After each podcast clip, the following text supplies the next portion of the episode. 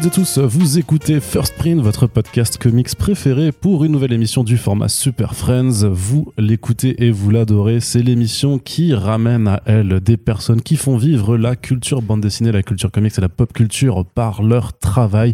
Et une fois de plus, avec First Print, on euh, se permet d'élargir nos horizons éditoriaux pour accueillir un artiste qui ne fait pas du comics au sens pur et dur, puisque c'est pas de la BD produite aux États-Unis, mais euh, c'est un artiste qui a clairement euh, ce genre d'influence dans son trait et euh, dans son approche.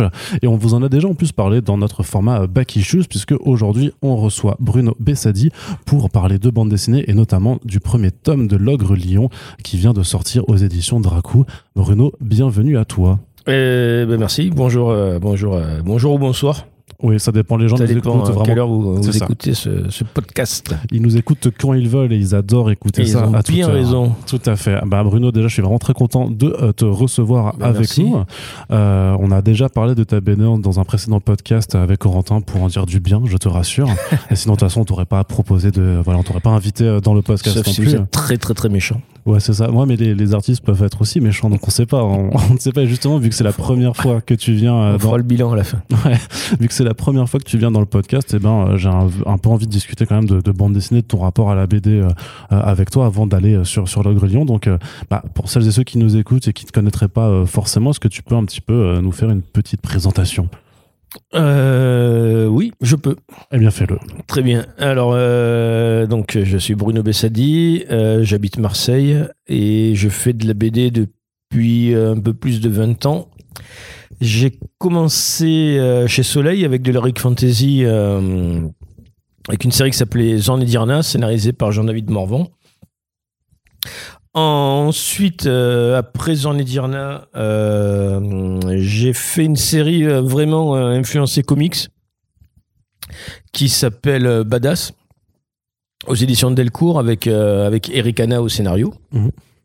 Entre temps, je fais un petit one shot euh, chez Bambou. où J'ai adapté Boucle d'or et les trois ours parce que euh, j'avais envie que, que des plus jeunes puissent euh, un peu lire mes BD parce que vu que j'aime bien tout ce qui est gore, euh, ça me ça me gênait un petit peu. Et, euh, et après, après Badass, j'ai signé chez Glénat avec Aurélien Ducoudray une série qui s'appelle Amazing Grace, euh, dans le tome 2 euh, et, et, et toujours chez le coloriste. Quoi. Donc on ne sait pas trop quand il va sortir. Et entre temps, donc voilà, bah, a- donc après j'ai fait, euh, j'ai fait L'Ogre Lion qui, euh, qui me vaut le, le plaisir d'être avec, avec toi aujourd'hui. Tout à fait. Alors, euh, pour revenir vraiment à, à tes débuts, tu, tu dessines depuis quand en fait? Tu as toujours voulu faire des dessins C'est euh, quel Euh, est ton rapport à, à l'art? Alors moi j'ai toujours dessiné, Ouais. mais, euh, mais, mais vraiment euh, depuis toujours, même à la maternelle, je dessinais plus que mes euh, que mes camarades de classe, donc euh, ça, ça a toujours été euh, ça a toujours été euh, une de mes activités principales hein, de, de, de dessiner, plus que le, que le sport, on va dire. Et, euh, et après, voilà, moi je faisais de la, de la BD, euh, je lisais, euh, je, je lisais Pif Gadget, après je lisais Strange. Ok, tu fais partie de cette génération-là, Ouais, la génération strange. des vieux. Et, non, pas euh, forcément, hein, mais euh, vraiment, euh, on l'identifie bien quand même en fait, hein, celle-là. Et euh, donc, euh, donc voilà, donc euh, et après et donc je faisais de la BD, mais mais ensuite euh, euh, faire de la BD, être édité, je, je savais absolument pas comment il fallait faire et je pensais que c'était quelque chose qui était réservé à euh, soit aux fils d'eux, euh, soit aux gens qui avaient fait une école de, de BD. Mhm. Donc du coup, euh, je pensais plutôt, euh, même si j'avais pas de bonnes notes euh, à l'école, je voulais être vétérinaire comme tout, comme tout le monde, j'ai envie de dire.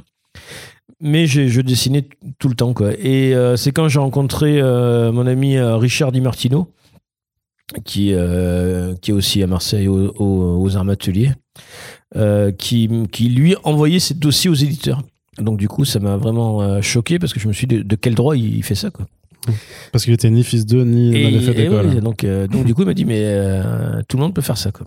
Et là, ça a été la révélation. Je me suis dit, je peux peut-être faire de la BD. Quoi, parce que parce qu'il suffit d'envoyer son dossier à des éditeurs. En fait, du coup, c'est-à-dire que tu es artiste autodidacte. T'as pas suivi de cours plus que ça. T'as pas fait de. de- Alors, j'ai de- fait de- des études de dessin d'art appliqué. Ouais. Et après, j'ai fait un BTS dans la pub, mais euh, j'ai pas appris la BD euh, à l'école, quoi, on va dire. Ouais. Parce que même à l'école, c'était euh, dès qu'on faisait un truc, euh, on était, on avait des mauvaises notes parce que c'était trop BD. Et ensuite, j'ai reçu à Marseille, il y avait une association qui qui donnait des cours de BD le, mercredi soir. Et j'allais à cette association. C'était euh, parrainé par euh, Jean-Louis Mourier. Il y avait Herlé, il y avait Franck Biancarelli, euh, et il y avait aussi Vincent Tranois, avec qui j'ai fait le- les deux premiers tomes de, de Jean. Donc au niveau BD, oui, on va dire que je suis quand même autodidacte. Et après, c'est des conseils que je suis allé glaner, comme on dit, avec Richard. À un moment, on, on avait le même projet professionnel, on va dire. Et on a fait tous les festivals de, de France, euh, ou de la région du moins, et oui, un peu de France aussi. Alors, on, on avait, euh, on avait un fanzine, Mhm. donc c'était le prétexte à faire tous les festivals de BD et d'aller montrer nos planches à tous les pros qu'on croisait, qu'on aimait bien pour avoir des conseils. Quoi. D'accord. Alors comment euh, comment t'as appris enfin pour toi c'est c'est quoi vraiment ce que t'as retenu ce qui est le plus important dans la bande dessinée en fait? Euh, ben, le plus difficile, en fait, c'est c'est faire de la bande dessinée au sens propre du terme, quoi. C'est la narration, quoi. Ouais. Parce que euh, et moi, c'est ce qui me manquait vraiment au début, quoi. Euh, quand je montrais mes planches aux, euh, aux éditeurs, ils s'arrachaient les cheveux parce que euh, moi déjà, je faisais, j'étais vraiment influencé comics à fond, quoi. À l'époque, euh, mon ma, ma, ma star ultime, c'était Simon Bisley. Ok. Ouais. Alors, euh, je sais pas si j'ai bien prononcé, mais Simon Beasley mais euh, voilà on va pas faire les. et, euh, et je l'ai pas dit avec l'accent marseillais, je pu dire Simon euh, Bisley. C'est mon gars c'est ça. Simon Bisley. et euh, et j'étais vraiment fan de, de Slane au début. Après, il a fait le Juge Dredd. Et après, il a sorti cette espèce de bombe graphique là qui, qui a pas vieilli. C'est le Batman Juge Dredd, qui est vraiment incroyable. Donc moi, je faisais, j'allais voir les éditeurs avec des, des pages comme ça en couleur directe. Euh, bon après, euh, c'était plus ou moins plus ou moins maîtrisé, on va dire. Mais il y avait une case où c'était au crayon, une case où c'était en couleur, une case où c'était en noir et blanc. C'était euh, c'était vraiment du sous-bislé. Donc là, les éditeurs, ils ont ils m'ont dit euh, ça ça marchera jamais. C'est trop tôt tu penses hein Ben, si tu veux faire du comics, fais-le aux États-Unis, ils m'ont dit. Donc, du coup, euh, vu que Richard, lui, c'est ça aussi qui est, qui est bien dans notre, dans notre amitié, là, c'est que lui, il a vraiment une culture franco-belge, euh, pure et dure. Donc, du coup, euh, c'est lui qui m'a un petit peu euh, euh, appris à faire des décors, à faire des trucs comme ça. Et donc, au fur et à mesure, euh, c'est, c'est ça qui, euh, qui, euh, qui, est- qui, est, qui est venu, quoi. Et l'autre truc aussi en BD à l'époque, euh, qui, est, qui est marrant parce que ça n'existe plus du tout, mais quand on montrait notre, notre dossier à un éditeur, un des, un des premiers critères que l'éditeur nous disait, c'était le lettrage. Il nous disait, tu Mhm. sais pas lettrer, reviens quand tu seras lettré. Donc ça lui permettrait, ça lui permettait aussi de ne de pas s'é- s'éterniser sur le dessin qui était maladroit. Donc du coup, c'était peut-être pas mal aussi. Mais c'est vrai que c'était le lettrage. Quoi. Donc euh, on avait aussi le stress de bien savoir lettrer à la main. quoi. Alors que maintenant, c'est... La dernière fois que j'ai accompagné des étudiants à Angoulême, les, les éditeurs leur, euh, leur ont dit euh, lettres en informatique. euh, Bah ouais, ça, plus, hein. Enfin ça demande quand même des compétences mais c'est plus la, la, la chose que ça devait être. Ouais, c'est vrai, parce que c'était vraiment très rigoureux comme. Comme acte. Quoi. Donc, tu as dit plusieurs fois que tu étais influencé par les comics. On vient de parler de Simon Bisley aussi. Tu peux nous dire un petit peu quelles sont tes, euh, tes références alors dans cette BD américaine et surtout, ben, qu'est-ce qui te plaît dans cette approche? Pourquoi, ça, pourquoi c'est vraiment une influence euh, pour toi? Euh, en fait, je sais pas trop. Alors, à l'époque de Strange, ce qui m'avait vraiment euh, hyper marqué, c'était euh, John Byrne. Alors, Après, si tu veux me reprendre pour l'accent, n'hésite pas. Non, non, c'est très bien. Non, non. Et euh, la, la- la- la série qui m'avait le plus marqué dans les, dans les Strange et John Byrne, c'était la division Alpha. Donc moi, je suis, ouais. pas, je suis pas le John Byrne des X-Men, mais de la division Alpha, j'ad- j'adorais vraiment ce, euh, cette série. Donc là, je suis content que cette année, la Panini a ressorti la, Ouais, en intégral, ouais. l'intégrale. Moi, j'avais déjà les versions américaines, mais il me manquait le tome 1, donc du coup, là, je suis content. Euh, donc, c'était vraiment euh, John, John Byrne euh, avant tout. Et, et après, et après en comics, là, c'est bon. Actuellement, là, c'est vrai que là, c'est Mike Mignola. euh, c'est euh, c'est vraiment euh, bon. C'est pas une influence graphique, mais c'est une influence euh, artistique, on va dire. C'est vraiment euh, Ouais. graphiquement, c'est c'est tellement radical et euh, que là, comme ça, je te dirais Mike Mignola parmi les, les références. Et après, une de mes BD cultes, c'est le Killing Joke de Brian Bolan et, et Alan Moore. Ouais. Que j'ai découvert en kiosque. euh, à l'époque, elle était sortie en kiosque en, en 89, euh, quand il est sorti le premier Batman de Tim Burton. Ouais. Et donc j'ai découvert cette BD en kiosque à côté de Pif Gadget et de Strange. Et, euh, C'était pas le même délire. hein. et c'était pas le même délire. et j'ai pris une claque euh, monumentale, quoi. Au niveau de la narration, quand il y a les, euh, les transitions entre les flashbacks et euh, Mm. les séquences, il y, a des- il y a des cases de transition, c'était vraiment euh, incroyable. Et ça, c'est vraiment une de mes BD euh, préférées. Je l'ai en. J'ai pas toutes les éditions, mais, mais j'en ai quand même. euh, Ouais, t'en t'en as pris plusieurs du coup euh, pour. euh, non, je, je, c'est une BD que je collectionne, quoi. Ouais. Donc j'ai la, j'ai la première édition américaine que, ben, que, que le Commis des Comics m'a, m'a offerte, d'ailleurs, que je salue. Et j'ai la première édition française. J'ai acheté le, le collector là, qui est sorti il y a 2-3 ans pour les 30 ans aussi. Ouais. Donc Killing Joke, c'est vraiment des, des BD euh, euh, de référence. Quoi. Ouais, mais ça, ça- ça- enfin, moi, ça me fascine toujours un peu de, de pouvoir parler avec des gens qui les ont euh, lus au moment où elles paraissaient. Tu sais, mais t'as, t'as- t'as senti quand tu l'as lu la première fois que t'étais en face de quelque ah chose oui, de. pas. Ouais, j'ai pas compris. Ah, et et c'est ça qui, c'est là où j'ai eu une espèce de révélation, c'est que j'ai pas compris à tous les niveaux. Alors déjà, j'étais séduit par le par le dessin hein, parce que le dessin il est il est assez virtuose, il y a ces dessins réalistes euh, très léchés avec énormément de, de petits détails. C'est vraiment euh, c'est vraiment du euh, graphiquement il y a rien à redire quoi.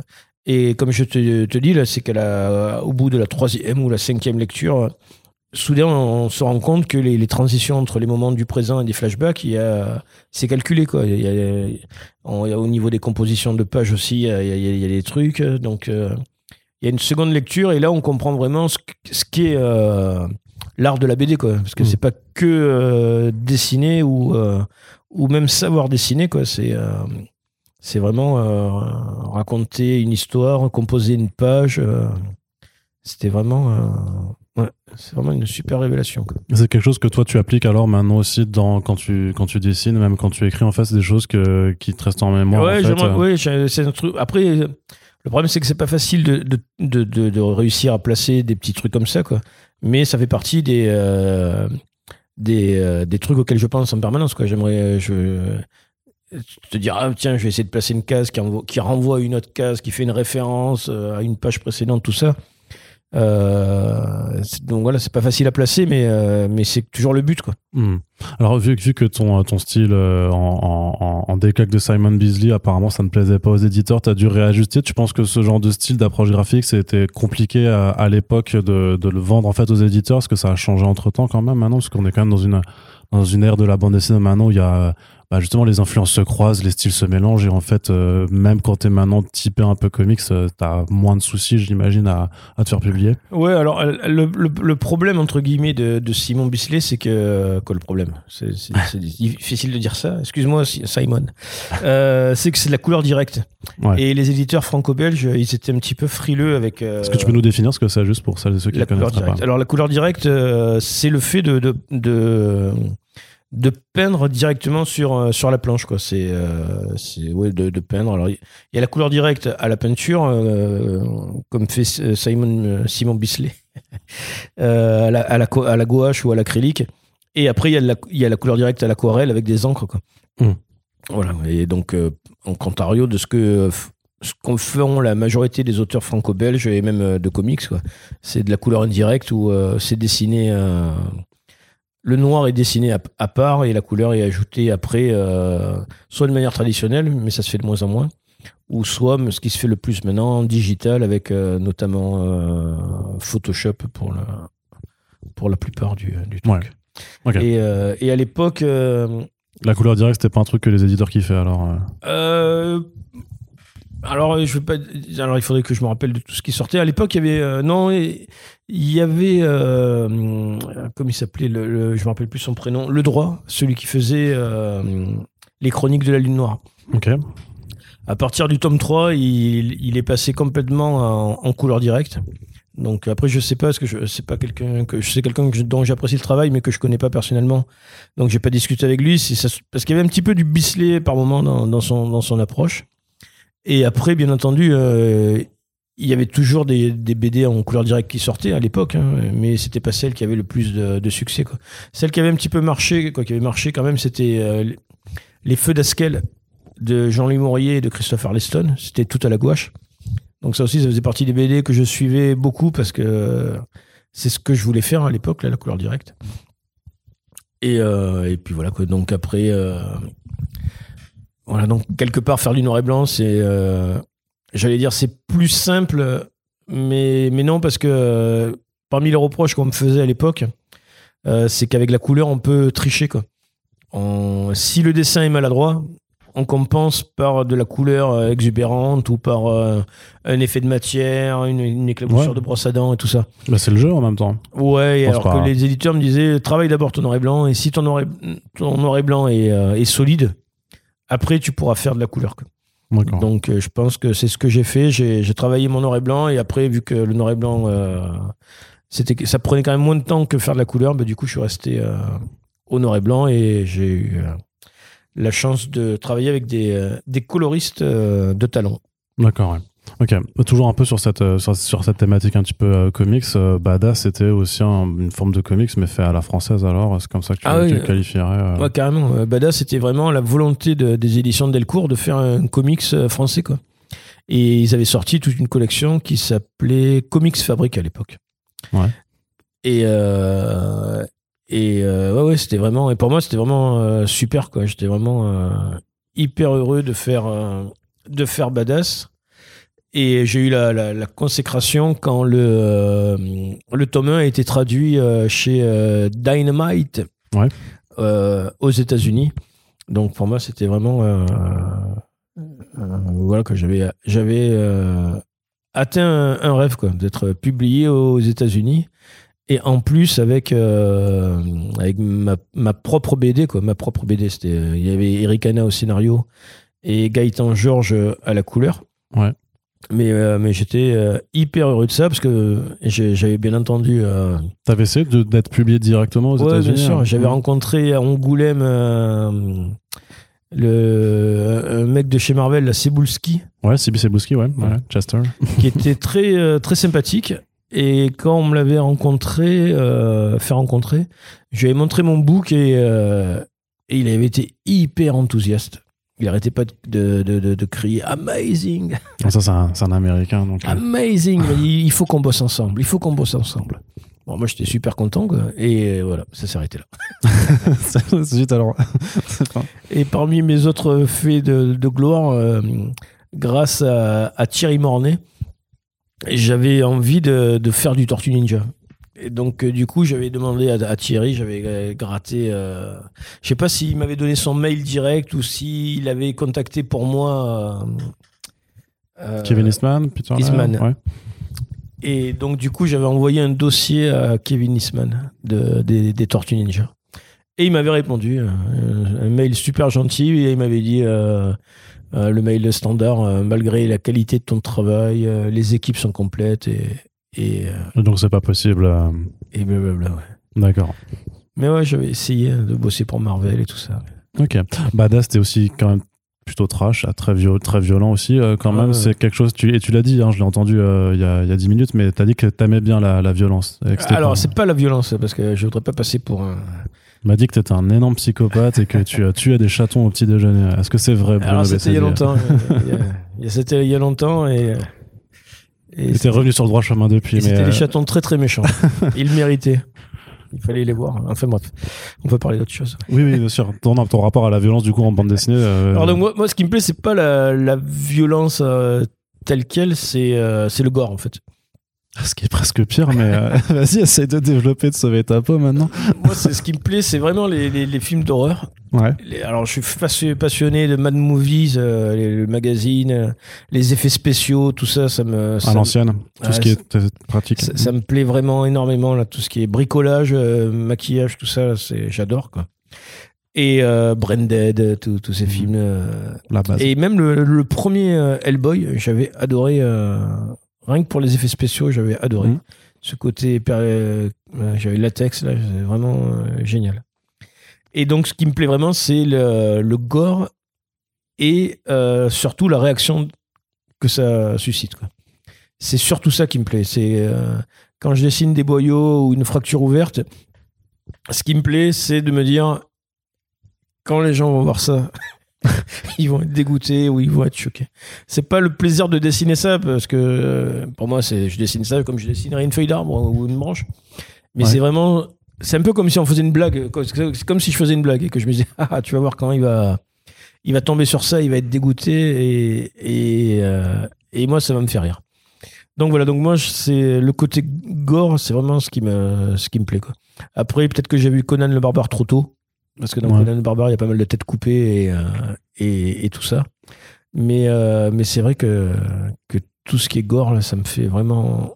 Ça te fait kiffer. Ouais, ça, ça me fait rigoler. C'est vraiment rigolo. Mais tu rigoles, enfin, c'est c'est juste en, en se basant un peu sur euh, ta culture cinématographique que tu reproduis ou tu allé rechercher même, euh, enfin, que tu allé faire des leçons d'anatomie pour vraiment euh, te dire. Alors, euh, moi, moi, je suis un fan de d'anatomie morphologique, on va dire, hein, de, Mhm. de, de- des, des muscles extérieurs, quoi. Mais euh, à une époque, je sais que je voulais être vétérinaire et euh, et j'aime bien en fait tout ce qui est un petit peu euh, un petit peu médical médical aussi, quoi.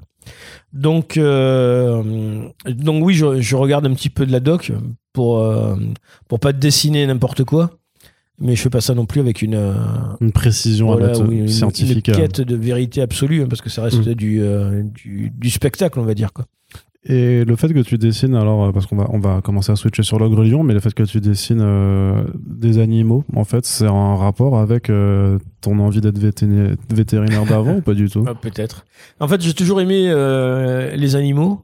Et surtout, j'ai toujours adoré euh, dessiner les, les animaux. Ça m'a, Ouais. ça m'a, ça m'a toujours plu. Et c'est vrai que c'est con, mais ce qui, ce qui, je, je l'avais dit une fois, une fois aussi, mais euh, j'adore dessiner les, les, les gueules avec les, avec les dents. Mais c'est pas que c'est vraiment, c'est pas quand même plus compliqué, vraiment bien plus compliqué que dessiner des personnes. Alors, De faire des animaux et surtout avec le style, par exemple, de réussir un petit peu à donner des émotions aussi quand même. Ouais, à- c'est- une autre gymnastique, quoi, parce que c'est vrai qu'il y a le volume du museau avec une perspective euh, différente, donc du coup, c'est, euh, c'est, on va dire que c'est un petit peu plus compliqué, mais après, il faut, il faut un petit peu euh, interpréter, quoi. Et, euh, et quand je pensais au croc, là, j'ai eu un flash de, du loup-garou de Londres. Mhm. Et pareil, c'est un film que j'adore, et, du coup, ben là, il y, a- il y a tout ce qu'il faut. Il y a du gore, il y a, y, y des loups, il y a des crocs. Et euh, donc voilà, non, j'ai toujours aimé dessiner les, les animaux, donc là, ça me, ça me permet de d'enfin euh, réunir ma. T'as différentes passions, hein, puisque dans l'ogre lion, bah, t'as des animaux et c'est aussi quand même assez violent, il faut le dire. Il y a des, il y a Ouais, des- il y a- justement, il y a des boyaux et des fractures ouvertes, comme tu, tu Ouais, exactement. hein. Et pour les, les, les fractures ouvertes, c'est super rigolo parce que euh, hum, la coloriste de la série, là, euh, Jo, que, que, je, que je salue, euh, elle est fan de Disney euh, et elle a une espèce de phobie des fractures ouvertes. Ce que je peux comprendre. hein. Et, euh, et donc, il y a certaines pages où elle, euh, c'était psychologique, elle, euh, elle occultait, quoi. Elle, elle, les coloriait pas. Et donc, il fallait que je lui. Et il y a même une case où elle a oublié de, de, de colorier les tripes. Pourtant, je lui avais dit, tu as oublié les tripes. Et elle me dit, ok, je le fais. Et elle l'a jamais fait parce que je pense qu'inconsciemment, c'était trop dur pour elle. Ah, voilà, à force de vouloir choquer, choquer les gens, tu choques Ouais, même tes collaborateurs. Voilà, c'est ça le, le, le- le piège. D'accord. Est-ce que tu peux un peu nous expliquer les origines de ce projet? Parce que ça, ça, ça remonte un peu. Moi, j'ai vu dans le dossier de presse quand même que c'était quelque chose qui, est- que tu as mis, en- qui, Ah oui, qui a été travaillé il y a bien, il y a, il y a bien, il y a bien longtemps. Oui, il y a plus de, il y a, il y a bien plus de 10 ans. Ouais, euh, euh, ouais, mais en, fait, euh, comme je disais, ouais, donc il y a ma passion de- pour le dessin des animaux et j'avais vu ce documentaire avec avec des lions là, euh, du National Geographic et j'avais trouvé ce documentaire euh, vraiment bien scénarisé, bien monté. Et, euh, et du coup, ça m'a donné envie de dessiner plutôt ce genre de personnage. Et j'avais aussi un petit peu l'influence d'une série télé qui s'appelait la, La Belle et la Bête avec Linda Hamilton, je sais pas si tu vois, et Ron Perlman. Donc c'est une série hyper mièvre. hein, et donc pendant tout pendant tout l'épisode, euh, on C'est a bien Ron Perlman qui fait la bête, c'est ça Ouais, c'est ça. et, euh, et on attendait que Ron Perlman euh, grogne, qu'on voie ses crocs, et au mieux, il pouvait mettre un coup de griffe. Quoi. Et, euh, et pareil, quoi, ce côté euh, être humain grimé avec une tête de lion, là, ça m'avait, euh, ça m'avait pas mal plu aussi. Je crois que c'était Rick Baker, le, le, le maquilleur du Loup-garou de Londres, qui avait fait les, les prothèses, mais je suis Mm. pas sûr. Donc voilà, donc tout ça, là, ce- ces lions, ce documentaire, donc ça m'a donné envie de de faire ce, ce- ces personnages-là. Et après, le lion, c'est vrai que euh, naturellement, il a des cheveux. Donc, du coup, ça me permettait de faire un personnage principal sans avoir l'obligation de lui mettre une perruque. Ouais. Donc euh, moi c'est ça me plaisait parce que ça me permettait de rester fidèle à, aux dessins animés de Disney ou euh, comme Robin des Bois ou euh, Bernard et Bianca, Zootopia, tout ça, où les animaux n'ont pas de, de perruque. Donc c'est un truc qui me ça me détaille à la con mais moi ça me ça me ça me tenait ça me tenait à cœur. Ouais. Et euh, et puis voilà quoi quand j'ai terminé Zorn et Dirna euh, avec Jean-David Morvan, euh, j'avais proposé à Mourad, euh, je lui ai dit ah j'aimerais bien faire un truc euh, animalier, et il m'avait dit que l'animalier ça marchait pas, donc du coup euh, il avait même pas voulu en savoir plus. Donc Mourad, c'est euh, le fondateur des éditions Oui, les, Soleil. les- des éditions Soleil. Ouais. Et après il y a Black Sad qui est sorti, donc du coup ça a renversé la, la- la- les cartes. Ouais, les cartes et euh, son rapport à la BD animalière. Quoi. Et puis voilà quoi. Donc c'est toujours un projet qui m'a qui m'a poursuivi quelque part gentiment quoi. Même après Badass, j'avais euh, j'avais montré des des, euh, des croquis à David Chevel qui était l'éditeur de Badass. Et, il- et il avait ça avait failli marcher avec David Chevel. Euh, il m'avait proposé de, de faire la BD avec euh, Eric Hanna. Et euh, mais malheureusement, Eric Hanna euh, avait une vision du scénario qui me qui me correspondait pas. Moi, je voulais un truc plus épique, on va dire. Et le scénario de Eric Hanna était plus complot à la Game of Thrones. Mhm. Donc du coup, ça s'est pas fait à ce moment-là. Mais sinon, on aurait pu sortir Eric Hanna et moi une BD anthropomorphique chez euh, chez Delcourt, édité par, par Chauvel, mais du coup, ça s'est pas fait. Et après, Chauvel a, a sorti euh, les 5 terres. Du coup, donc il a, il a gardé le, son projet de faire de l'anthropomorphisme, lui aussi. Et euh, Eric Hanna a gardé son, son scénario aussi de son côté. Et, euh, et, euh, et puis, et puis voilà. quoi. Et donc, du coup, euh, j'étais un petit peu euh, débité parce que je savais pas trop euh, à, à, à qui le proposer. Et c'est là que je vois dans, euh, dans le Bamboo Mag que Harleston allait euh, créer une boîte, euh, De bande dessinée, ouais. une boîte de- d'édition. quoi. Et pour moi, Harleston, c'est le, le scénariste vedette des éditions Soleil où j'ai commencé Jean et Dirna. Donc pour moi, c'était euh, c'était c'était super quoi. Mhm. C'était presque un signe, quoi. Je me suis dit, c'est génial, quoi. En plus, vu que Harleston connaît mon boulot pour l'avoir prépublié dans le magazine L'Enfeuse Mag à l'époque, Ouais. ça me permettait de pas avoir faire- à faire de planche test.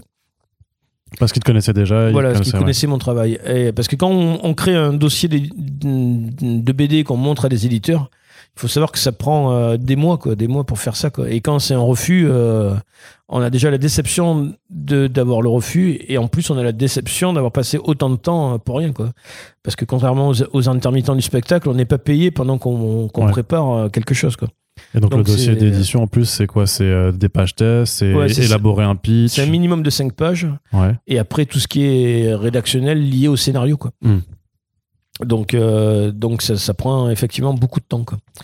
Et, euh, et donc voilà j'avais cette économie de, de dessin en le présentant à, à Christophe Arleston. Donc c'est ce que j'ai fait en fait j'ai envoyé juste un petit pitch Ouais. et euh, et des recherches de personnages.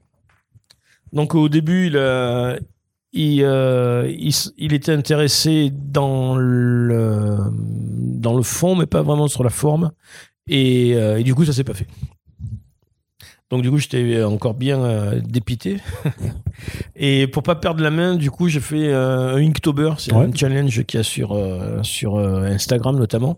Ouais, donc Avec, tous, les avec- mois, tous les mois d'octobre, en fait, on propose de dessiner un dessin par jour directement en ancré, d'où le ink, donc, qui est, qui est l'encre dont on vous parle hein, souvent chaque année, bah, au mois d'octobre, en général, sur, sur First Print. Et ouais, moi, j'avais, bah, c'est comme ça que j'avais découvert, en fait, ce personnage. C'était quand j'avais vu l'Inktober que, que tu faisais sur cet univers, en fait. Mm. Voilà, donc, euh, donc le, le Inktober est, est- est né du projet avorté de, de la BD. Quoi. Ça me permettait de, de l'avoir en main et de, et, et de faire un truc euh, euh, pour me soulager un petit peu de cette fr- frustration. Quoi. Ouais. Et, euh, et plus tard, Christophe me recontacte et me dit Est-ce que tu as toujours ton scénario? J'aime bien. Est-ce que tu l'as signé ailleurs? Et euh, il me dit bah, Viens, on se rencontre parce qu'il a- il, il est à Aix-en-Provence, à côté de Marseille, euh, où j'habite. Ouais, ok, ouais. Et quand on s'est rencontrés, en fait, c'était- on s'est rencontrés et c'était pour le, le signer. Quoi. Donc j'étais très, très surpris. Toi, tu savais pas, tu pensais que c'était juste pour discuter. Oui, puis, je pensais puis il a que pour sorti un discuter. contrat, il a fait. Eh. Non, mais au fur et à mesure de la discussion, il m'a, c'était, euh, c'est bon. Ok, ouais, on va le faire. Ok. Et ok. du coup, ça m'a, j'ai dit, mais je le fais comme je veux. Ouais, ouais. Donc voilà, euh, j'ai pas voulu chercher plus à, À que ça à comprendre, ouais. comprendre. Quand les bonnes choses arrivent, il faut juste dire merci. Tu, tu l'as pas demandé quand même qu'est-ce qu'il avait fait changer d'avis entre temps Non, mais- non, non, honnêtement, j'avais trop peur que. Qu'ils te disent ah bah finalement en fait j'ai rechangé d'avis. Oh, c'est comme quand les impôts te rendent l'argent, tu, tu leur demandes pas pourquoi Ouais. vous me remboursez. Tu, tu, tu dis, tu dis rien. Et euh, alors, alors, au fond de moi, peut-être qu'au tout début de Dracou, euh, les BD peut-être étaient un peu plus axés humour. Et peut-être qu'il a voulu euh, prendre un virage peut-être moins humour, même si euh, dans ma BD il y a de, de l'humour malgré tout. Ouais. Euh, donc je sais pas pourquoi, mais euh, comme je disais, j'ai pas besoin de savoir. D'accord. ouais. Donc dans l'ogre lion on suit un de ce personnage justement de ben, d'un d'un lion qui est amnésique et dont on se rend compte en fait très très, très rapidement dès le début en fait qu'il est euh, possédé par euh, Ouais. par une forme d'entité euh, démoniaque mais qui est euh, qui a un esprit un peu un esprit vengeur qui s'occupe de protéger en fait les herbivores parce qu'on va grosso modo vu que tu es dans un monde animalier de fantasy t'as les carnivores et les herbivores grosso modo ainsi pour séparer et euh, bah, il, il erre dans le nord dans les terres nordiques de, de ton univers et euh, il ne sait pas pourquoi et donc euh, en sauvant en fait un, un petit euh, chevreau qui, euh, qui est embrigadé dans une dans une secte donc dans la secte du, du cornu les deux vont partir ensemble pour essayer de, ben, de, de retourner dans, dans le sud, tout en essayant de découvrir en fait ben, qu'est-ce qui a pu arriver à, à ce personnage qui est assailli par des visions de son passé. Donc ça c'est le pitch, grosso modo, Mm. du, du, de, de ton album. Comment ça t'est venu cet univers en fait que- Et est-ce que c'est compliqué de créer un univers de, de toutes pièces, d'inventer des personnages de- Euh, alors, de créer un univers de toutes pièces, en fait, on s'en rend pas compte. quoi. C'est Ouais. euh, après qu'on se dit, ah bah tiens, ah oui, j'ai créé un truc, mais euh, on on s'en rend pas vraiment compte. Et, et, et dans, dans le personnage du lion, là, moi, le truc qui me plaisait, parce qu'il est possédé donc par un, démon, là, pour moi, c'est c'est en- encore un, un truc de, de super-héros. quoi. Pour moi, Mhm. c'est Hulk, euh, c'est euh, c'est Ghost Rider. C'est Ghost Rider de ouf, ouais. C'est le, le- le- le gars qui, qui, est, euh, qui est maudit et qui se transforme, quoi, qui a une apparence à un certain moment et qui a une autre apparence à d'autres à d'autres moments. quoi. C'est le, le mythe de, du, du, bah, du super-héros qui se transforme. C'est le mythe de, de Dr. Jekyll et Mr. Hyde. C'est Mhm. c'est c'est tout ça. Quoi. La, la double identité, là, c'est- ça fait partie des, des, des trucs de super-héros qui, qui m'ont toujours, euh, toujours intéressé. Parce que tu t'es pas dit qu'il fallait mettre un bandeau euh, quand euh, Ghost Rider rencontre Conan le barbare euh, pour le marketing un petit peu. C'est Il faudrait que j'en parle. en parler à, faudrait que j'en parle à à Fabrice quand je le verrai. Ouais. Je sais pas s'il serait d'accord. Ah, peut-être, hein, on ne sait pas. Ça, ça peut être un bon, une bonne idée de marketing. J'ai toujours des bonnes idées à appeler moi. Faut que je l'appelle. Donc, vraiment, pardon, je, je faisais une blague. oui, donc mais je- coupé. mais c'est ça en fait. ça, C'est le, le- le Ghost Rider et, euh, et ap- après je te montrerai des des, des, cro- des croquis ou euh, des, des vieux croquis là que Que t'as rien avec toi, ouais. que j'ai euh, dans le sac. Et, euh, et après je sais pas si tu peux ah non, non tu pourras les poster les, les croquis ou pas? Euh, si tu me passes après, moi, je peux les mettre dans l'article qui accompagne le podcast, ouais. parce que parmi le, au début le lion se transformait en espèce de lion euh, Hulk quoi c'était D'accord, ouais, euh, ok. Euh, hyper puissant il avait un crâne euh, d'animal enflammé quoi donc c'était on Ah, était D'accord, donc c'est l'inspiration était beaucoup plus évidente alors. vraiment Hulk Alors euh, pourquoi t'as changé avec un, un démon herbivore Bah hein après, c'est en discutant avec des amis, parce que j'ai à Marseille, on est pas mal d'auteurs de BD. Ouais. Et en discutant avec des amis, au fur et à mesure de la, de la discussion, là, c'était encore plus rigolo que, que son démon soit son opposé. quoi. C'était Mhm. encore, c'était encore, c'est encore plus euh, euh, troublant et plus dramatique quoi, que, Ouais. Que si c'est juste un- un- une version de lui améliorée, c'est. euh, Bon, améliorée avec la tête qui brûle quand même. Mais euh, c'est- plus dramatique si en plus euh, il est incarné, quoi, il incarne une forme de némésis, de- d'ennemi d'ennemi juré. Quoi. Donc c'est Ouais. c'est ça. En fait, c'est le, le truc, c'est des codes scénaristiques. Il faut que plus ton héros en, en, en chie et, et plus on va, on va l'apprécier. quoi. Ouais. D'autant plus que t'as. euh, Enfin, as, aussi un- une, une dichotomie dans, dans le sens où euh, ben, le, le démon voit tout ce que fait de toute façon le, le personnage, alors que ben, le, le lion, lui, est amnésique en fait. Donc, euh, et encore et non seulement pas maître de, de ses actions quand il se transforme, mais en plus se rappelle jamais vraiment de vu qu'il a aucun souvenir, il est vraiment complètement complètement perdu. hein. Ouais, alors, alors en termes de héros qui en chie, ouais, tu places la barre euh, assez haut quoi. Alors là, l'influence aussi, là, c'est pour ça aussi que la première version, je pense, de- du scénario, elle avait été refusée par Christophe à l'époque. C'est que on a parlé beaucoup comics, mais en franco-belge, quand j'étais au collège, j'ai découvert euh, Torgal Ouais. de ok. Rosinski et Van Damme, parce qu'il y a le tome 7, je crois, qui s'appelle L'enfant des étoiles, où il y a Torgal jeune, Ouais. avec un gilet en fourrure et une, une immense épée. euh, Ouais, sur la couverture. sur la couverture. Donc moi, quand j'ai vu cette BD, dans ma tête, je me suis dit, putain, c'est Conan, quoi. Ils ont fait la BD de Conan, parce qu'à l'époque, euh, je n'étais pas au courant que ça existait, la BD de Conan. Mais vu que j'avais vu le film. Donc j'ai découvert Torgal en croyant que c'était, Conan. Et donc du coup, j'ai adhéré à cette BD. Et tout ça pour dire que parmi euh, les Torgal, il y, a- il y a quand même des, des- des perles au niveau du, du scénario. Il faut, euh, il faut quand même le dire. hein. Donc euh, moi, je vous conseille de lire le 15, Le Maître des Montagnes. C'est une, une Ouais. histoire de, de voyager dans le temps. Tu, tu connais aussi hein? Bah, Torgal, j'ai tout, j'ai tout lu. Ah ok. Enfin, il me doit me manquer le tome euh, 37 à 39 là. Du coup, euh, vu, ah du- depuis qu'ils se sont euh, rejoints. Mais euh, si, si. Et puis Torgal, je trouve même qu'il y a même dans la continuité en fait, parce que c'est plus tu vas loin, plus tu vois que des actions des premiers tomes ont encore des répercussions après. Moi, j'avais fait un, un papier à l'époque pour dire qu'en fait, c'était quand même, il y avait un- aussi une façon de narrer qui se rapprochait de ce que faisait euh, la BD américaine en fait. D'accord, ok. Voilà. Ouais, donc voilà, donc euh, bon, c'est bien si tu es convaincu toi aussi. Le mal bleu, là, pff, ouais, tu vois. Et je- moi après je me suis arrêté par contre, j'ai pas, ouais, c'est- pas euh, tout, tout lu. Bah, toute la, bah, t'as t'as une période en plus. Parce que je veux dire, sinon, ça aurait, que ça aurait pu te servir d'inspiration. Parce que t'as aussi une période où, où Torgal est amnésique, en fait, Oui, et, oui. et devient le, le souverain d'un autre Oui, c'est là, je euh. suis allé jusqu'à là. Ouais, bah voilà, c'est ça. Ouais, ouais, je, suis allé jusqu'à là. Mais tout ça pour dire que moi, en fait, mon Torgal, euh, un de mes Torgal préférés, mais il y en a tellement. hein. Il y a Mm. Alinoé qui est, qui est monstrueux. En plus, c'est des one-shots, donc euh, du coup, ça se lit. euh, Ouais. Le maître des montagnes, vous En fait, avez tu même. peux les lire séparément, mais si tu lis tout, t'es quand même récompensé par le- la sensation d'avoir quand même une longue Oh, saga. bien, bien sûr. Mais Mm. le maître des montagnes, tout le monde peut le lire. Quoi. On n'a Ouais. pas besoin de se farder les. Euh, Les 14 premiers. ouais. les, tous, les, tous les bouquins. Quoi. Et donc, euh, parmi mes, mes préférés, il y a le Au-delà des ombres. Donc, quand j'étais gamin, celui-là, il m'avait marqué parce que euh, au tout début, Torgal, euh, c'est une espèce de, de clodo. je sais pas si tu te, te rappelles. Non, faudrait que je revoie la couverture pour. c'est c'est c'est une espèce de clodo. euh, il a les cheveux longs, il a une grosse barbe, tout le monde lui, lui, lui jette des poubelles dessus. C'est vraiment une espèce de serpillière euh, horrible. Et on lui, euh, on lui demande, on lui propose d'aller sauver sa femme en fait, euh, au-delà des ombres, dans une autre dimension. Donc du coup, il se rase et il redevient le héros que, que, tout, le, que tout le monde aime. Quoi. Et c'est ça que j'aimais bien, c'est ce côté euh, le, du héros euh, tout pourri, euh, qui soudain, il y a la révélation et euh, il redevient... euh, et c'est un petit peu ce que je voulais faire avec mon lion là. Je voulais vraiment que ça soit une espèce d'épave au tout début, suicidaire et tout ça. Ouais. Mais le problème, c'est que on peut pas euh, présenter un personnage comme ça euh, d'emblée, quoi. Parce que ce qui marche avec Torgal, euh, c'est qu'au début, on le voit comme un héros, après, on le voit comme un, en clodo, et après, on le revoit comme un. Et on peut pas présenter, on, pouvait pas le présenter juste en clodo, quoi. Donc, du coup, c'est pour ça qu'on on est un petit peu euh, sous euh, les conseils, la discussion avec Christophe Ariston. On a, j'ai un petit peu édulcoré ce côté du, gros loser, euh, parce que sinon il aurait été vraiment trop passif. Même si là il a des petits côtés un petit peu passifs, comme tu disais, quand il se réveille de, de ses transformations, qu'il a pas de mémoire et euh, donc euh, donc c'était aussi le piège pour qu'il soit pas trop trop passif. quoi. Après, tu fais quand même une entrée, une, une- une entrée en matière assez brutale parce qu'il est directement, en fait, dès la dès les premières planches, en fait, tu le vois avoir ses visions et puis justement, bah, il se suicide pour, euh, pour faire apparaître le, Ouais, ouais, ça c'est le, le- ça- le démon. Donc, euh, tu disais que tu voulais pas que ce soit trop brutal, euh, Ouais, mais en fait, vrai. ça allait déjà quand même, pas mal.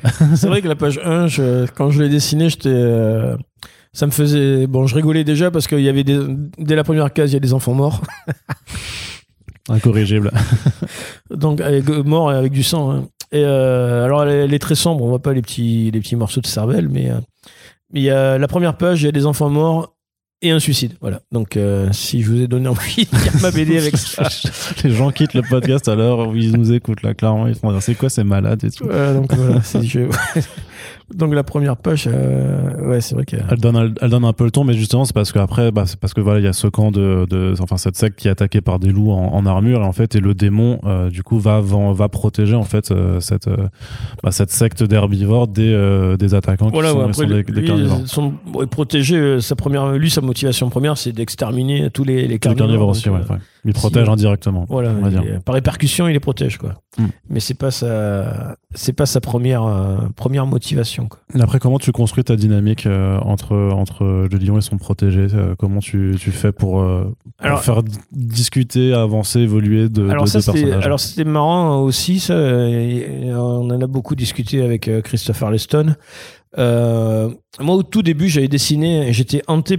J'avais fait un dessin où le petit gamin, il, il traînait le lion avec une chaîne euh, autour du cou. Et ce dessin, il était, euh, alors, je parle pas au niveau de, de la réalisation, hein, euh, mais il était très impactant au niveau du, du symbole, quoi. Parce qu'on avait ce petit gamin chèvre qui traînait derrière lui un lion immense enchaîné. Mhm. Et, et je trouvais que l'idée, elle, était- elle était vraiment super forte. Et au début, j'étais parti avec cette idée-là, mais j'ai j'ai pas réussi à le scénariser. quoi. J'ai pas réussi à expliquer pourquoi ce, putain de lion était enchaîné avec un petit gamin qui le traînait. Et donc du coup, c'était hyper, euh, j'étais hyper frustré de ça. Et après, euh, euh, Christophe m'a dit mais il faudrait que les, personnages se disputent un peu. Et donc moi je voulais pas parce que dans Conan le barbare, Conan il se dispute pas avec Subotai. Je sais pas si tu te rappelles, mais Non, non mais donc voilà donc lui, je non, je t'avoue, j'ai pas vu le film Conan, Ouais, moi, personnellement. Torgal ok mais Conan non. On peut pas. C'est on- c'est pas que je veux pas, c'est que je l'ai juste pas, pas, Eh ben, pas écoute, pris le on temps. va- Quoi. On va, le Du coup, on va, on va couper le podcast et hein, on en reparle après. On va le battre. Et, euh, et donc, du coup, euh, pendant le grand confinement, pendant que je, je, je, je scénarisais le tome 1, là, j'ai eu le malheur de revoir un, un film que, que j'adore qui s'appelle Willow. Ouais, ouais. Voilà. Et donc, Willow, euh, ça. le duo entre Willow et, euh, et Matt Digan, je sais plus comment il s'appelle, euh, le, le personnage incarné par Val Kilmer. Ouais. Et donc le duo, il est, il est, il est super. Ils arrêtent pas de se, de se moquer, de, de s'engueuler, de, de se trahir gentiment. Et, du coup, ça donnait une, ça m'a donné une influence pour pour mes personnages. Quoi. Donc au début, c'était Conan le barbare et après c'est devenu euh, Willow le, le barbare. Donc on peut aussi dire que tu es quand même un fan d'Heroic Fantasy de façon générale. Alors, euh, Euh, oui, oui, oui, non, c'est vrai que c'est voilà, oui, oui. Si tu me demandes entre la science-fiction et l'heroic fantasy, je préfère l'heroic fantasy. c'est quoi ce qui te plaît dans ce registre particulièrement? C'est les, les épées, les Ouais, armes, les le- épées. ouais. Les épées. Couper des têtes. Couper des têtes. La boue, couper des têtes.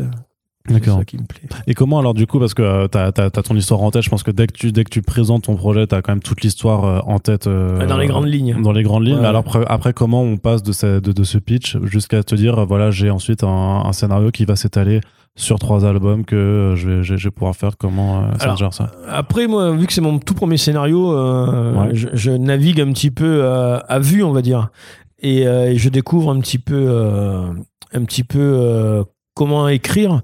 Et quand on écrit, on est, on est euh, comme moi, en tout cas, je suis hyper euh, surpris de, des, euh, des rebondissements. C'est-à-dire que quand je dessine un personnage avec une épée, au final, j'ai un personnage avec une épée. Alors que quand on écrit, on va écrire un mot qui va nous donner une idée sur autre chose et du coup, ça va, il va y avoir plein de, rebonds comme ça. Et donc, le tome 1 euh, tel qu'il est en, en BD, il est complètement différent du tome 1 que j'ai scénarisé. Ouais, c'est vraiment un truc euh, hyper marrant quoi. Et là actuellement là je suis en train de j'ai terminé donc le, scénario du tome 2. Et c'est pareil quoi, j'ai fait une première version du scénario que j'ai proposé à, à, Christopher Leston. Il m'a fait un retour donc j'ai écrit une deuxième version du scénario qui a déjà rien à voir avec la première version. Et une fois qu'il m'a donné son retour sur la deuxième version écrite, pour moi c'est terminé, je peux je je peux plus écrire quoi, je suis dessinateur. Donc euh, après les mots c'est ça devient un petit peu abstrait.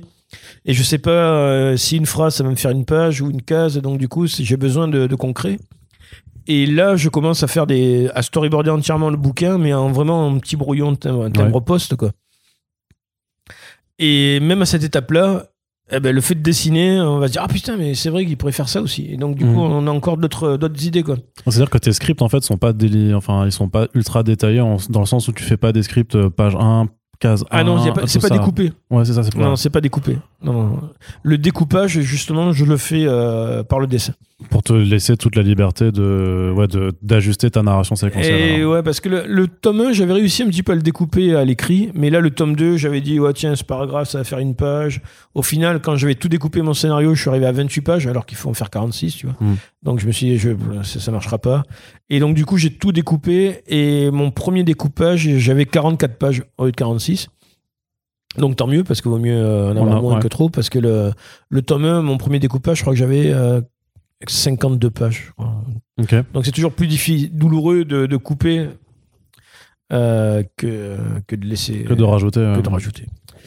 Euh, donc voilà, donc là euh, j'ai le, le storyboard euh, du, du tome 2 et donc là j'ai le feu vert pour, euh, pour attaquer les pages définitives.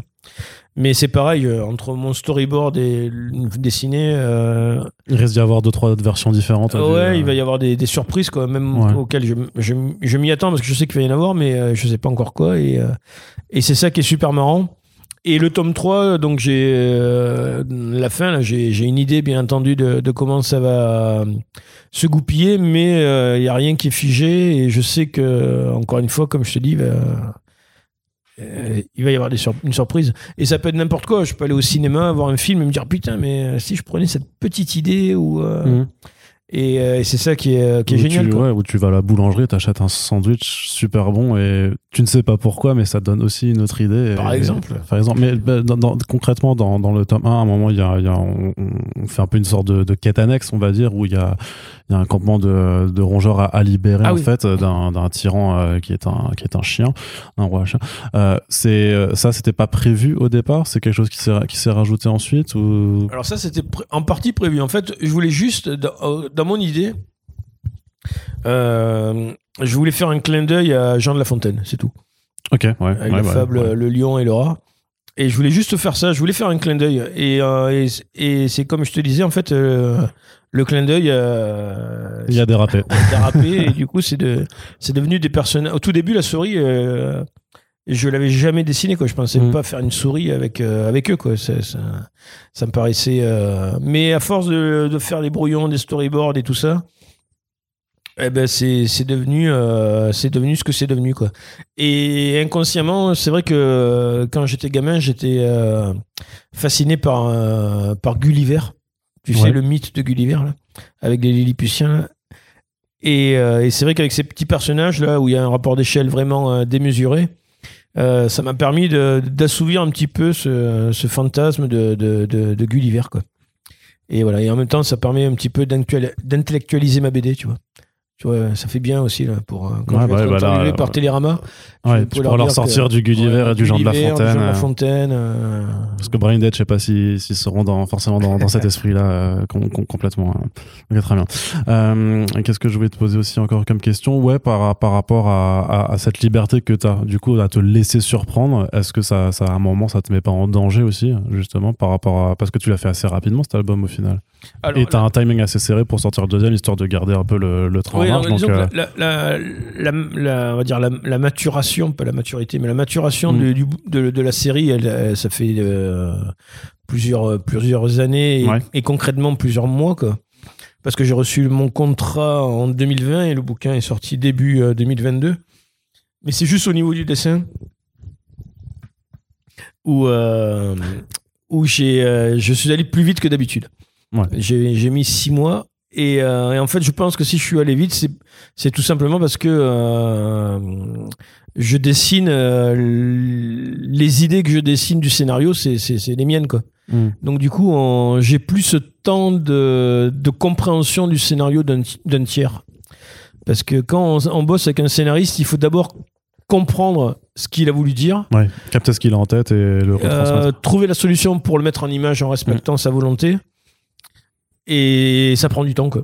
Ouais. Et, euh, et, et quand, par malheur, il arrive que euh, quand on le met en image, ça marche pas, eh ben, ça prend encore plus de temps parce qu'il faut trouver des solutions. Parce que il y a des trucs qui peuvent très bien fonctionner en, lettres, mais dès qu'on met des images dessus, on se rend compte que finalement, c'est pas ouf. La fenêtre, elle est trop près, il faut l'éloigner, ou il faut pas de fenêtre parce que finalement, enfin bref. Donc le fait de dessiner mes idées que j'avais déjà inconsciemment euh, conceptualisé en images peut-être, ça m'a permis de gagner énormément de temps et c'est vrai qu'à ma, grande surprise, j'ai euh, j'ai fait euh, c'est mon record 6 mois pour pour pour une, une, BD de 46 pages. Mon précédent record, c'était 11 mois avec Zorn et Dirna, c'était le, tome 5, je crois. Et vu qu'après, pour Badass et Amazing Grace, j'ai fait du 91 pages, là, je prenais bien entendu plus de temps. Mais, euh, mais c'est vrai que. Alors, c'est quoi, c'est quoi ta méthode de travail? Euh, Tu fais du rentradi, tu fais en numérique, tu prends du café, d'autres choses pour euh, justement tenir ce genre de rythme? Alors, je, je commence par du, le papier, je fais le storyboard papier. Après, le storyboard, mais c'est vraiment un super brouillon, quoi, avec les, les, cases et tout ça. Ça, je le scanne et en digital, je le mets au propre. Et surtout, je place les bulles. Parce que placer les bulles, c'est vraiment ce qu'il y a de, de, de, primordial quand on fait de, de la bande dessinée. Et l'autre avantage de placer les bulles, ça me permet, quand je soumets mon brouillon à, à l'équipe éditoriale, Draco, euh, bah, qu'ils puissent lire et comprendre euh, ce, que, ce que je veux faire. Donc là, c'est l'étape actuellement que j'ai où j'ai fait un, storyboard un petit peu brouillon, mais qui a été validé euh, bah, pas plus tard qu'hier. Ce brouillon-là, je bosse au format A4, je l'agrandis, je l'imprime en A3 donc le double du A4, hein, c'est 42 cm sur 29,7 cm. Et ce brouillon, je le décalque à la table lumineuse, donc papier, euh, papier crayon, stylo. Euh, voilà. Donc là, pour cette BD, j'ai un petit peu changé ma technique de, dessin. Je décalque au crayon bleu et après j'encre par-dessus avec un, stylo à, l'encre noire. Et le bleu, donc ça permet déjà le confort visuel parce que le contraste du bleu est différent de celui du noir donc c'est plus confortable. Après, ça permet de ne pas avoir nécessairement euh, besoin de gommer. Euh, parce qu'en scannant, il disparaît en partie. Alors il faut quand même faire des manipulations pour le faire disparaître complètement. Mais du coup, on gomme pas, donc le noir de l'encre est préservé. Et, euh, voilà, moi, ça me permettait de bosser différemment par rapport aux autres. C'est peut-être plus rapide aussi par rapport aux coloristes alors qui, si les bleus disparaissent directement. Enfin, Alors, ils disparaissent pas directement parce qu'il faut quand même euh, nettoyer la page. Mais mm. c'est plus agréable malgré tout que de, que de gommer, quoi. Et donc voilà. Donc moi, je fais partie encore des, des dessinateurs qui bossent en, en, traditionnel. Après, tout ce qui est bulles et lettrage, c'est en, en, numérique par contre. Même si c'est des bulles que j'ai dessinées à la main, que j'ai scannées, que j'ai que j'ai introduit après, et la typo, c'est ma propre lettre, qui a, ma propre écriture qui a été vectorisée. Et puis voilà, donc je scanne moi-même mes planches, je les nettoie, je les dépose sur le serveur pour que euh, l'équipe euh, technique de Dracou les, les, vérifie, les nettoie. Euh, et ensuite, joue la, la, coloriste, les récupère et, et voilà. D'accord, très bien. Et il y a une différence alors que tu as, pu observer euh, dans, dans ton découpage ou dans la façon dont tu racontes l'histoire entre une planche, on va dire au format franco-belge et par, par, ah, par, rapport à celle des, des, planches de comics. Alors le, le, comics, euh, il y a moins de cases. Voilà. Mmh. C'est vraiment, il y a moins de cases. Hein. Euh, après, le rythme de parution est, est différent, donc c'est vraiment c'est vraiment c'est vraiment particulier donc là je suis revenu à un truc un petit peu plus franco-belge euh, alors là, c'est le tome 1, donc j'ai pas trop osé aller euh, trop dans. Mais j'ai fait quand même pas mal de, cases à bord perdu et tout ça, donc j'aimerais y aller un petit peu plus euh, pour le tome 2. Ouais. J'espère que Christophe écoute pas ce, podcast, Christophe Arliston. Ah bah peut-être, hein, tu sais. Tellement de gens qui nous écoutent en même temps. Donc, mais, voilà, ouais, là, c'est vrai que. la principale différence, c'est le, le, nombre de cases. Dans le comics, on peut être 5, 5, 6. Et en franco-belge, on est à une moyenne de 8-9, quoi. Ouais. Bah, oui, donc j'imagine qu'après, ça a forcément une incidence sur la façon dont tu vas euh, mettre ton scénario en, en image, alors.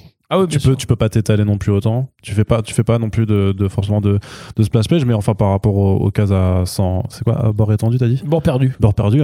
Euh, dans l'enfeu, il y en avait plein des bords perdus, oh donc euh, ça ne dérangera pas, hein, Christophe, mm. de que t'en fasses plus, je pense. D'accord. Et c'est plus agréable pour toi Enfin, tu préfères quand même, il y a, enfin, pour toi, c'est la même chose ou il y a, tu préfères la, la- la narration avec moins de cases et euh, par planche euh Alors, euh, moins de cases, c'est sympathique parce qu'on a l'impression de faire des pages plus vite, quoi. C'est, Ouais, euh. Ça, c'est, on va dire qu'il y a un, un côté satisfaisant qui est plus important, quoi. Euh, quand je faisais Amazing Race, je pouvais faire euh, Mm. 10, 10, 11 pages par mois, alors que là, je- j'en fais 6 ou 7, quoi. Donc, euh, donc forcément, on fait moins de pages. Mais euh, Et tu passes combien d'heures par jour euh, d'heures par jour, euh, ben, ça dépend les, les jours, hein, mais c'est euh, en moyenne, on va dire que je dois faire peut-être. alors après, c'est pareil, c'est du en dessin concret, je dois faire à peu près 7 heures, 7-8 heures. Mais après, il y a toutes les heures où tu réfléchis à ce que tu vas faire avant d'attaquer ta planche et tout ça, quoi. Donc c'est vraiment du, du, du, du temps plein, quoi.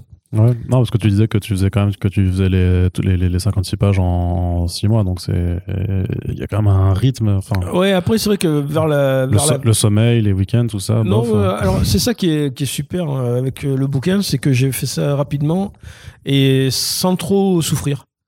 Donc du coup c'est cool. Bon après sans trop souffrir, euh, euh, nous auteurs de BD on a l'habitude, mais j'ai pas pris de vacances. hein, euh, quoi, j'ai pris juste 5 jours là. 5 jours. Ouais. Ah, ça va, ça va, on se Ouais, met bien. luxe, parce que l'an dernier j'avais pas, euh, pris de vacances du tout. Euh, donc du coup C'est la là, planque, hein, j'ai envie de dire, Bruno, bah, quand même. on est des euh, nantis, euh. et c'est euh, moi en fait c'est une semaine. Et mais c'était pas en plus pas. Ah, le scandale des auteurs qui prennent des vacances, quoi. Vraiment ça. ça- Ouais, je, je m'excuse. Ouais, bah, Je suis venu ici pour Tu m'excuser. fais bien, tu, tu fais bien. Alors qu'il y a des assistantes qui n'ont même pas pris de vacances. C'est ça. Alors, tu devrais, tu devrais, euh, J'ai honte, j'ai honte. tu devrais avoir honte, mais surtout qu'en et c'est en plus c'est que il me semble que tu, tu donnes des cours aussi de, de dessin à côté, donc c'est Ouais, ouais, des activités que tu dois euh, conjuguer. euh, Voilà, alors après, le- le- mon activité de, de prof à, à Marseille, là, c'est euh, c'est pas tous les jours. Et Ouais. après, il y a, je, je compte beaucoup sur les vacances scolaires pour, pouvoir, pour pouvoir travailler à fond sur ma BD.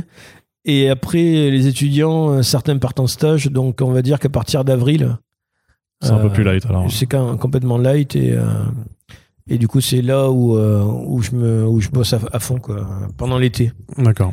Quand tout le monde est en vacances, justement. Voilà, tu t'en profites euh, à, à ce moment-là. Ouais. Sur, sur, sur l'histoire, toujours un petit peu, et sans trop rentrer dans les détails pour celles- ceux qui n'ont pas forcément encore lu euh, la BD, mais il y a quand même, euh, parce que tu disais que, que le scénario de- d'Eric Hanna t'avait pas forcément plu parce qu'il était plus Game of Thrones. Il y a quand même des éléments aussi d'intrigue politique euh, que, que tu mets en place euh, dès ce premier, dès ce premier tome. Oui, mais euh, on va dire que c'est c'est euh, assez léger et, et Ouais. basique. quoi. Il n'y a pas une, une grosse conspiration derrière avec des enjeux, des, euh, des familles qui, euh, qui conspirent, qui, qui convoitent. Là, c'est plus, c'est plus basique. Quoi. D'accord. Quoi, de, mon, de mon point de vue. Quoi. Moi, je voulais faire un truc simple de toute façon, mais après, si c'est un petit peu trop. euh, Après, ça fait penser à Game of Thrones, euh, j'ai pas envie de dire. Ouais, c'est hein. pas, la mo- c'est pas la plus mauvaise des références quand on fait, quand on fait de l'héroïque euh, ouais, dans, mon, dans l'idée, ouais, c'est plus des espèces d'intrigues, peut-être un peu politiques. euh, ou, euh, C'était important quand même de pouvoir développer aussi ton univers avec des, on va dire, des sous-intrigues et de pas se concentrer que sur le voyage de. Ah de oui, bah, c'est aussi un petit peu la difficulté. Quoi. Oui, c'est- il faut qu'il y ait, euh, ait, ouais, qu'il y ait des sous-intrigues. Après, comment tu, tu penses qu'il faut gérer l'équilibre aussi entre ton histoire principale et pas te perdre dans ces, dans ces sous-intrigues Comment Ouais, tu... mais ça, c'est en discutant pareil avec les copains, avec, Ouais. Arist- avec Christophe Arliston. euh, ça permet de. Donc c'est vraiment dans ta méthode de travail parce que je, je note depuis avant tu dis j'entends beaucoup d'allers-retours avec Christophe avec les équipes de Draco alors pour, euh, pour l'élaboration du, Oui, du est- projet. oui, c'est obligé parce que en fait, quand c'est une, une série comme celle euh, euh, à laquelle on, vit depuis longtemps avec, on se rend compte, euh, notamment pour le tome 1, quand j'ai envoyé mon scénario, il y avait une information que j'avais pas donnée parce qu'elle me paraissait évidente pour moi. Et c'est à la relecture, euh, quand quand quand Christian me dit mais mais pourquoi ton personnage dit ça? Et je dis bah parce que il a fait ça juste avant. Il me dit mais tu le dis jamais? Je dis mais si. Donc j'ai tout relu et c'est vrai que je l'avais jamais dit. Et donc la relecture c'est bien pour ça surtout aussi quoi. Euh, outre les, les problèmes techniques de, de rythme et tout ça, c'est que des fois on est tellement dans, dans son truc qu'on oublie euh, que les autres ne vont pas comprendre quoi. Ouais, ouais. Et donc ça c'est super hein, c'est super intéressant quoi. Parce que si tu mets ouais, des, des morceaux de scénario parce que pour toi c'est implicite alors que ça l'est pas pour Bah les oui, autres hein, tu, qui, tu- qui tu découvrent. réfléchis tellement tout le temps, euh, ça tourne en rond dans ta tête que euh, que pour toi ça devient euh, évident. Et c'est vrai quand tu le soumets euh, au regard extérieur, euh, tu es surpris qu'ils comprennent pas, alors que. C'est ça, tu fais, bah t'es con, je l'ai dit. En fait, non, tu l'as pas dit. Et je l'ai même pas dit en plus. donc. D'accord. Qu'est-ce que tu peux nous dire juste euh, en guise de teasing pour, euh, pour euh, l'ouverture de ce podcast sur le tome 2 À quoi est-ce qu'on doit s'attendre? Alors, tu m'as dit qu'il n'y aurait pas de soucoupe volante. J'étais un petit peu déçu. mais à part ça, à quoi on peut s'attendre pour la suite de, de Alors il y aura des boyaux. Ah, bah voilà. Il y aura des enfants morts en première page aussi. Voilà, super. non, non, non, non, il n'y aura pas de- il y aura pas d'enf- d'enfants. Non, il n'y aura pas très peu d'enfants morts. Il y aura des boyaux, ça oui. Euh, Parce que ça, tu veux, tu veux continuer de t'amuser avec ça. Clairement, là, les, les, les animaux qui se font couper en morceaux, ça, c'est. euh, Peut-être que tu as une carrière de boucher aussi euh, qui, qui t'attend quelque part après, en fait. Quand j'étais gamin, j'avais sympathisé avec un taxidermiste. ah, bah super. On y vient, enfin. Quand j'y pense, je me dis, mais c'était fou quand même. Ce, ce- ce bon vieux taxidermiste qui. Enfin bref. Euh, euh, donc le tome 2, euh, et je sais pas pourquoi, mais je vais avoir du mal à en parler. Parce que t'as pas envie d'en dire trop non plus. Ah non, pas du tout. Euh, je sais pas. euh, euh, Il y aura du, euh, euh, il y aura des flashbacks. Voilà. Ok, pour plus en découvrir sur, bah, forcément sur le passé qui reste encore une grosse énigme de, de- ton intrigue. Exactement. Il y aura un flash. euh, il y aura des flashbacks. Très bien. Eh bien, écoute, euh, un album qui s'appellera L'Ogre Lion, euh, les Lions Flashback, du coup, j'imagine, Non, peut-être. Je ne sais tout. pas. Je suis pas toujours un si bon marketeur que ça, mais en tout cas, Bruno, je te remercie d'être euh, venu euh, dans le podcast pour parler, voilà, de, de Ben, bande dessinée Merci à toi surtout. et de ta création. Donc, on espère que ce Super Friends, comme tous les autres, vous a plu. Donc, on vous rappelle que L'Ogre Lion, il y a un premier album qui est disponible aux éditions Dracou. Euh, vous avez un lien dans la description si vous voulez vous le procurer euh, chez nos amis de Comics Zone. Et puis, euh, si vous avez apprécié ce travail et ce podcast, on vous rappelle que votre plus grande marque de soutien et qui ne vous coûtera rien, c'est de partager ces podcasts sur vos réseaux sociaux et d'en parler à peu près à tout le monde afin de pouvoir faire vivre le podcast, mais aussi découvrir, faire découvrir les auteurs et leurs œuvres. Sur ce, euh, Bruno, je te remercie encore une fois d'être Ouais, venu. merci à toi. Et puis à très bientôt pour la suite des émissions. Salut tout le monde.